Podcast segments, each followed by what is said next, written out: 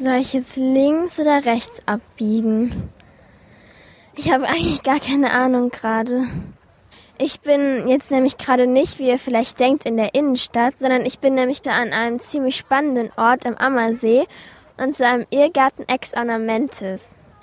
Die Corinne steht jetzt gerade neben mir und ihr gehört hier der Irrgarten und sie erklärt mir jetzt mal, was ich genau machen muss. Also durchkommen und rausfinden ist nicht so schwierig, aber die Aufgabe, die wir haben, nämlich unsere Suchspiel zu lösen, das kann ein bisschen knifflig sein. Und was du dazu machen kannst, ist, dass du einfach aufmerksam und wachsam durch unser Labyrinth gehst, vielleicht gut aufpasst, wo du schon gewesen bist oder dir merkst, an welchen Stellen du schon warst und versuchst rauszufinden, wie weit du schon gelaufen bist. Aber es funktioniert auch einfach, wenn man nur drauf losläuft. Das hat auch schon ganz oft geklappt. Okay, dann schauen wir jetzt mal weiter. Ich habe mir jetzt den Auftrag der Hausmaus ausgesucht und ich versuche da jetzt alle Stempel zu finden, aber ich glaube, das wird gar nicht so einfach. Also hier ist, glaube ich, kein roter Stempel. Jetzt gehe ich mal nach rechts. Komisch, also ich glaube, hier war ich irgendwie schon mal. Hier kann es also nicht sein.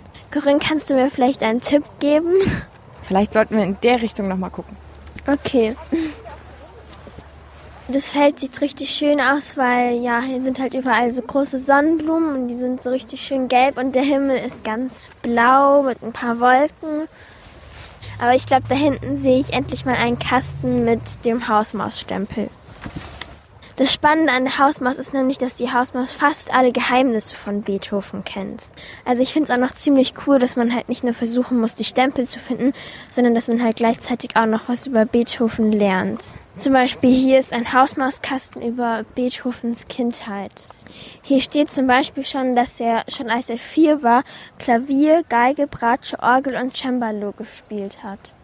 Und hier steht auch, dass sein Vater oft gewalttätig war der arme Beethoven. Puh, endlich alle Stempel geschafft.